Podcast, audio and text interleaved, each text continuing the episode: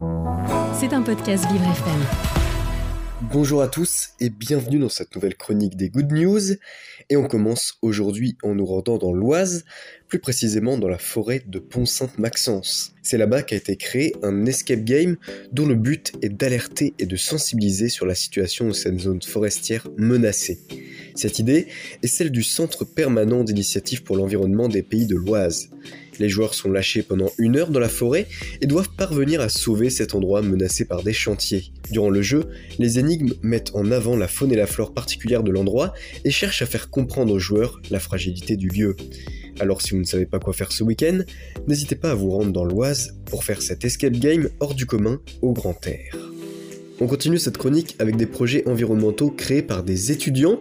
L'ESTACA, l'école supérieure des techniques aéronautiques et de construction automobile, a présenté ce jeudi des inventions créées dans le cadre de projets associatifs. Ces 12 inventions sur le thème du transport ont tous pour but de s'inscrire dans une démarche écologique, comme le kart nouvelle génération hybride qui ne fonctionne qu'avec un seul litre d'essence Séduit par l'enthousiasme de ses futurs professionnels de l'innovation, l'école accompagne ces associations, tout comme plusieurs marques, telles que Renault, qui subventionnent une partie des créations.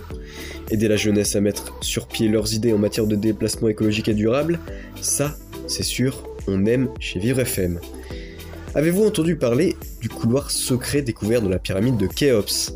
Situé côté nord de la pyramide, cette allée a pu être mise au jour grâce à ni plus ni moins qu'un télescope français.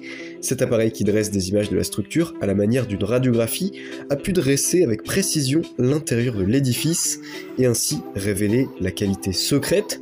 Cette technologie a été créée en partie par le Commissariat à l'énergie atomique, une administration française de scientifiques et ce télescope capable de percer des secrets vieux de plusieurs milliers d'années devrait encore faire des merveilles, car à côté, la pyramide de Képhren reste encore aujourd'hui méconnue et regorge sans doute de lieux inexplorés, de quoi faire frissonner les plus aventuriers d'entre vous. Et on termine cette chronique en allant à Lons, le Saunier dans le Jura, dans cette petite ville, vient d'être inauguré un hôtel pas comme les autres.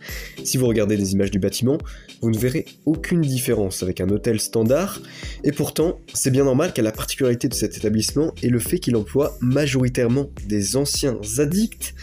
Ce lieu lancé par l'association départementale de lutte contre les addictions a pour objectif principal d'aider à réinsérer ces anciens dépendants dans la vie active, qu'ils soient d'anciens alcooliques ou d'anciens toxicomanes peu importe, ils sont à la direction, au ménage, en cuisine, ce sont des employés comme n'importe lesquels.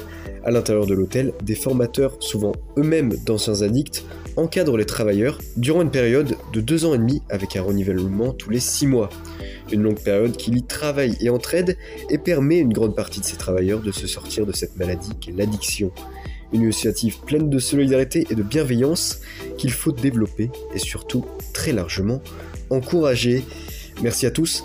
On se retrouve la semaine prochaine pour une nouvelle chronique des bonnes nouvelles. Et d'ici là, gardez le sourire. C'était un podcast Vivre FM. Si vous avez apprécié ce programme, n'hésitez pas à vous abonner.